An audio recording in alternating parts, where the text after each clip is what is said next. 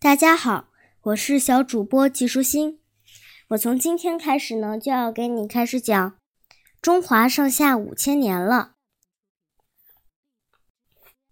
炎帝和黄帝，炎帝和黄帝并称为中华民族的始祖。关于他们，有着许多美丽动人的传说。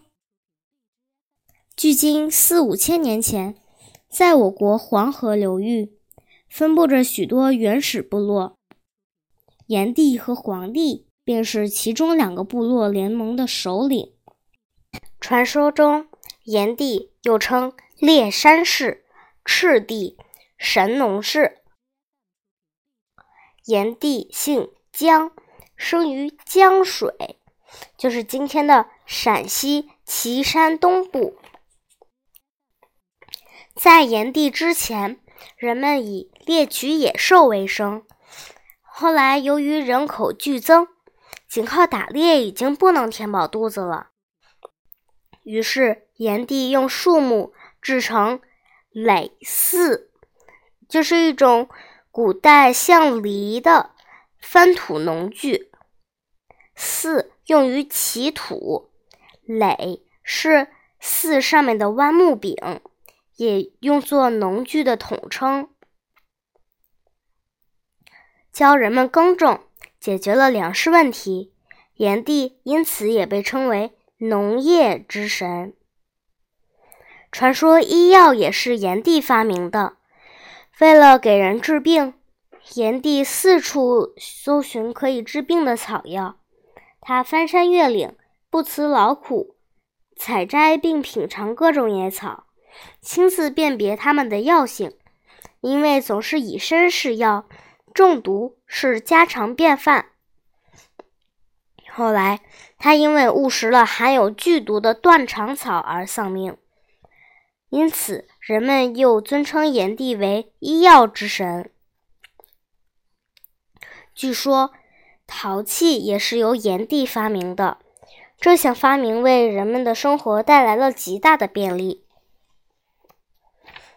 黄帝本姓公孙，后改姓姬，因为居住在轩辕之丘，因而又称轩辕氏。又因为所在的部落为有熊，所以又称有熊氏。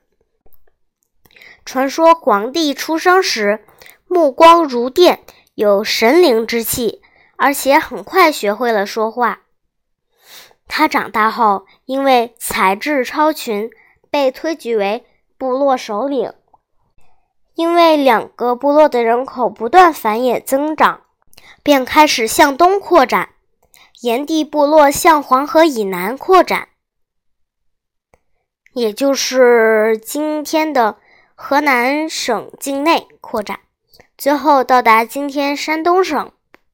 黄帝部落则扩展到今天黄河以北，就是今河北省境内。黄河下游土地肥沃，气候温和，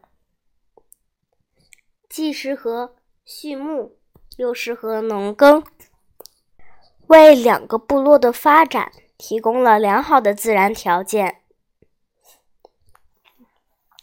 炎帝部落扩展的过程中。与生活在今天山东西南一带的九黎族发生了冲突。这个族的首领叫蚩尤，传说他人面兽身，生着四只眼睛、六条胳膊，额上长着尖锐的角，以砂石为食。他有八十一个兄弟，人人。铜头铁额，凶悍无比。蚩尤部落以金属制作兵器，还会在作战时呼风唤雨，制造烟雾，几乎战无不胜。但最后，他还是被炎帝打败了。退往黄河以北，黄帝部落居住的地方。后来，炎黄两个部落共同对付蚩尤，双方在涿鹿传说啊，在今天的河北涿鹿会战，皇帝驱赶熊、虎等六种野兽。后人推测，大概是以这六种野兽为图腾的部落参加战斗。蚩尤在激战中造起漫天大雾，大雾弥漫三天三夜。使皇帝的军队不不能分辨东南西北了。后来，皇帝让风后制造出了指南车，士兵们凭借这种始终指向南方的车子，辨清了方向，战胜了大雾。蚩尤又请来风伯、雨师，狂风骤雨使皇帝的军队。陷于洪水之中，皇帝请来天女止住了风雨。最后，蚩尤被皇帝擒获并杀死。蚩尤被打败后，皇帝的威信更高了。中原地区许多部落都归顺了皇帝，封他为首领。于是，炎帝与皇帝为了争夺盟主之位。发生了激烈冲突，双方在阪泉展开大战。